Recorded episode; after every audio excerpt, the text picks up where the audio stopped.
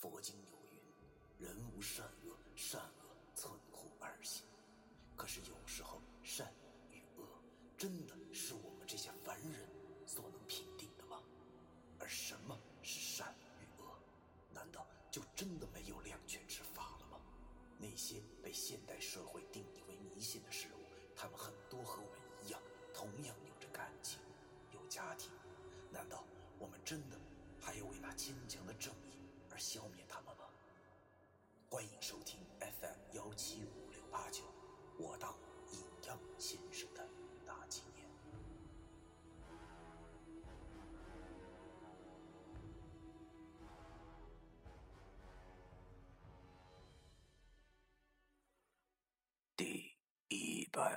十五章：无常的提示。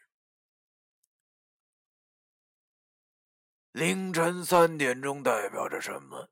代表着那些肾虚的企业者，代表着那些宿醉的青少年，代表着那些凶煞的冤鬼，也代表着那些无助的亡魂。谢必安和范无救这俩活祖宗走出店门后，我和老易也跟了上去。毕竟现在我俩已经知道了，我俩生命暂时没有危险，遇到这俩祖宗纯属是巧合的事情。巧合就像是你困倦的时候打哈欠，不想一张嘴却飞进去一只绿头苍蝇，确实挺恶心的。真没想到，我和老一就吃个夜宵都能吃出人命来。出门后，只见那两个无常大爷往西边走去了。那个谢必安回头向我和老一招了招手，意思是让我俩跟上。这跟还是不跟呢？要知道，我和老易真是打死也不想跟上去，这不废话吗？黑白无常让你跟他走，你敢吗？万一把你带走怎么办？但是如果不跟上去的话，那就是不给这两位大爷面子。要是你不给他俩面子，就等于是拿他俩的脸当鞋垫子。这俩活祖宗也是有名的喜怒无常，我和老易的下场也同样是扑街无疑。大大爷的，我对着老易点了点头。跟吧，跟上去不一定死，但是不跟的话一定会死。先跟上去看看是怎么回事再说吧。于是我和老一便跟着跑了上去。要说这挺奇怪的，别看那两个无常飘的挺慢，就跟饭后散步似的，但是我和老易却怎么跑都追不上，只能尽力的做到不跟丢。大概有五分钟吧，我和老易见到前头那俩无常停在了一家银行前。那白无常谢必安回头对我和老易皮笑肉不笑的，又弄得我和老易起了一身鸡皮疙瘩。也不知道是怎么了，跑了这点路后，我和老易竟然都筋疲力尽了，出了一身的大汗。我俩上气不接下气的跑到了他俩眼前，刚停下，我便喘着粗气问那谢必安：“哎，我说，我说无常老爷，哎，到底什么事儿啊？要和我俩指示啊？不是，来银行干啥呀？”那谢必安说话舌头直打转他皮笑肉不笑，看上去笑，其实到底笑不笑谁也不知道的说：“小辈哪来这么多抱怨？你家老爷我不过就是想看看你们俩这个小辈到底有多少斤两，不曾想你二人竟然如此不济。就你俩这点能耐，能帮我找到那个逃跑的阴魂呢？他大爷的！”我感情他俩这是试探我和老易的实力呢，我心里对这老吊死鬼无限鄙视。你测试力用得着跑步吗？啊，照你这么说，那刘翔岂不是成了中国最牛逼的阴阳先生了？但是这也只是我心中的抱怨，没那么大胆的说出来。但是这样实在太没面子了。我和老易的本事确实不咋地，但你也不用这么挤兑我们俩吧？还得说我们这代人呢，都有个通病，那就是。心里都有股劲儿，都有点牛脾气，不愿意接受现实。但是他说的也挺对，真掏到我和老易的疼处了。一句话呛得我和老易没有了任何言语。那谢必安见我和老易一脸苦瓜相，便又笑了笑，用一种好像是长辈斥训小辈的口吻跟我说：“真是一代不比一代呀！不光是你们吃阴间饭的，就连普通人都是这样。就好像刚才那小妞。”才多大呀！竟然抽五年大烟，他不死谁死啊？我终于明白刚才那个丝袜女的死因了。感情是自作自受啊，自毁阳寿。哎呀，可是老谢，你跟我说这事干啥呢？我虽然抽烟，那也不抽大烟的，而且，而且我和他也不是一个年代的呀。这时，那范无咎拍了拍谢必安，对着谢必安喊了一句：“必须死！”我和老爷又是一哆嗦。他大爷的！虽然已经知道老范也只会说这么一句，但是怎么就这么吓人呢？那谢必安听了范无咎说完后，点了点头，然后又转过对我俩冷笑道：“ 好了好了。”我看你们这吃阴间饭的也没有什么能力自己找到那阴魂了，谁叫你家老爷我慈悲呢？今日既然碰见了，我就指条明路给你俩吧。呵，一听到这话，我和老爷都十分惊讶。不是怎么着？这死贪死坏死不讲理的白无常，今天怎么忽然转型了呢？我心中虽然高兴，但是却又是很担心。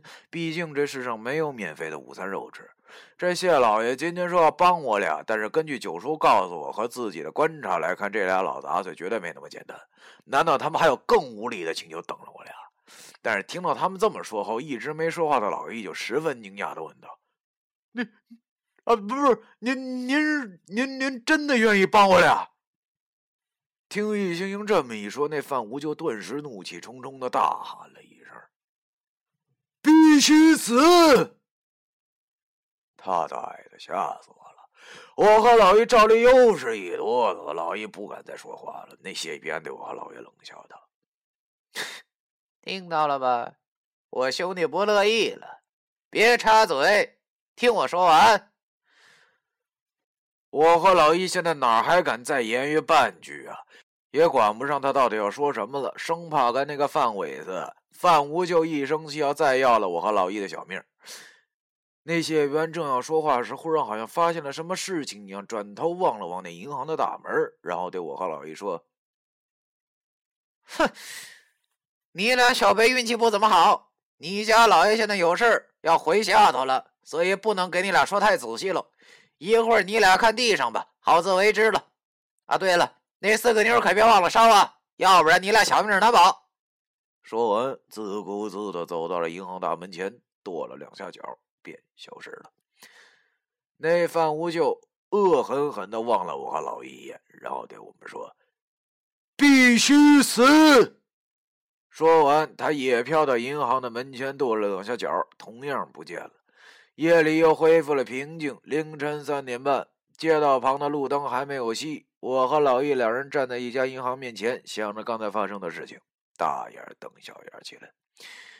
这里提一嘴，后来我才知道。原来自古以来啊，阴差都习惯把自己通往阴间的通道开着钱庄等地方，因为自古以来啊，钱币虽然说是极阳之物，但也是人的怨气所凝结。试问天下哪个不曾为钱犯过愁啊？所以钱多的地方，往往就是是非之地所在。而这些阴差们就是利用了这一点，利用通臭之力，可以直接开启通往地府的道路，而这。不必再通过阴市这个中转站。我和老易当时还没有反应过来，好像是被那范无咎最后一嗓子给吓着了。由于没有白无常、谢必安的翻译，我也不知道他最后那句“必须死”是什么意思。难道是再见的意思吗？或者是你俩真帅的意思？还是你俩真的必须得死的意思呢？我苦笑着摇了摇头，他大爷的，真是能力决定一切。要是电视里说的是真的话，我无法相信，就是这么两个这么强的死老鬼啊，当年还让大师兄给熊成了那个奶奶样，可见大师兄真是无比强大呀！哈啊，哎呀，正当我当时胡思乱想的时候，身边的老易突然推了推我的肩膀，吃惊的对我说：“老易，地，快看地上！”我听他这么一说，低头看去，一阵风吹过，只见我俩脚前那块水泥地上，慢慢的浮现出了几个字儿，就好像是人用刀划出来的一般。我仔细一看，这几个字原来是哈尔滨叉叉师范学院。哈尔滨叉叉师范学院，我脑袋里快速闪过了那所学校，那不是江湖传闻的泡妞圣地吗？据说这学校的男女比率是二比五，显然是阴盛阳衰所在！而且这大学盛产美女，据说在那学校的校园里，每走二十步就能看见一美女，而且巧的是，刘雨迪就在这个学校念书。这谢边什么意思？难道是让我和老易两人去大学里找线索，或者说那个跑路的女鬼就躲在这学校里？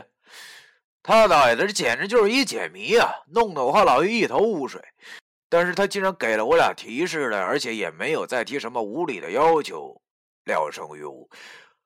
总比我和老于两人现在无头苍蝇似的乱撞好。又一阵风吹过，那几个字儿便不见了，恢复成了平整的路面。那地上的字儿消失了以后，老于问我：“老老崔啊，你说这谢渊整出这么一句话，是不是真的想帮咱俩？还是故意玩我们呢？”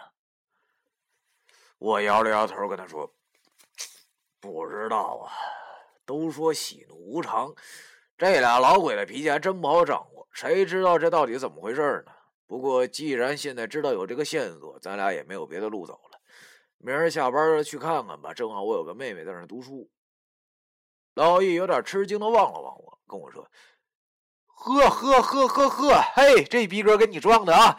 你啥时候还有个妹妹呀？不像啊！听说那时候上学那可都是美女啊！你有什么好命？”你大爷的易星星，你就不会说点好听的？我心想，虽然说我是孤缺之人，但是还不让我有个差不多点的异性朋友啊！说句实话，我真不愿意去消了这个天然呆。哎呀，于是我跟他说：“操，你他妈想哪儿去了？”我说的是以前救过我们崔家性命的刘先生的后人，现在就在这学校上学。明儿咱俩去找他就行了。老易恍然大悟，于是他点了点头，对我说。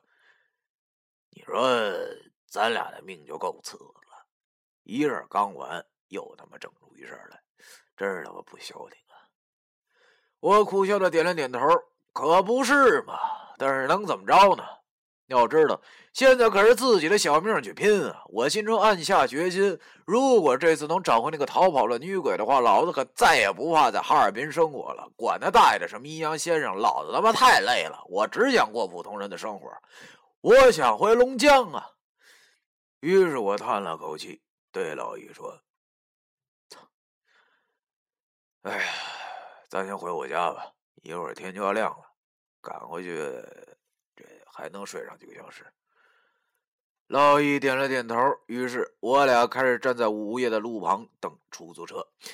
夜挺冷，我叼着根烟，抬头望了望这永远看不到星星的哈尔滨的夜空，心中。满是对未来的迷茫。不知道这次在刘雨迪的学校，我和老易又要遇到什么事儿？而这事儿到底是吉是凶？